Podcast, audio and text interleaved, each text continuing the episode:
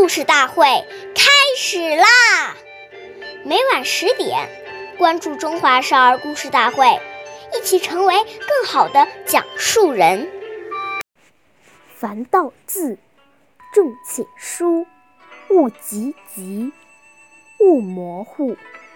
说话的时候，吐字要清楚而有力，不能讲得太急，也不能讲得含糊不清，使人家听不明白。岁月易流逝，故事永流传。大家好，我是中华少儿故事大会讲述人尚凌宇。今天我给大家讲的故事是《裴秀学礼》第四十六集。裴秀是西晋时期的一位大臣，从小就知道勤奋好学，从不放过任何一个机会。裴秀生于一个官僚贵族家庭，所以家中常常有客人来访。家中每次宴请客人时，母亲总是有意让他端饭送菜，服侍客人。裴秀也特别珍惜这样的机会，在接待过程中，裴秀总是言语谦诚，且止有礼，借机和客人交谈几句。客人们见他如此虚心懂礼，也都很喜欢他。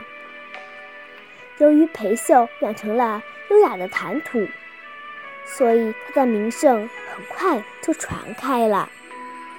下面有请故事大会王老师为我们讲起这段小故事，掌声有请。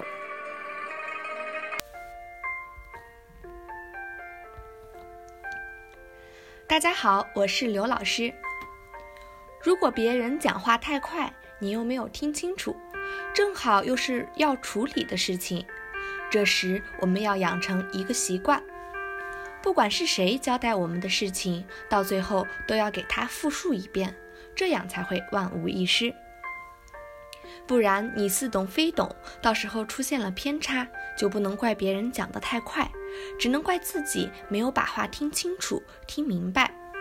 所以，我们不要怕麻烦，一定要把讲话的内容确认清楚，不可马虎大意。感谢您的收听，下期我们再会。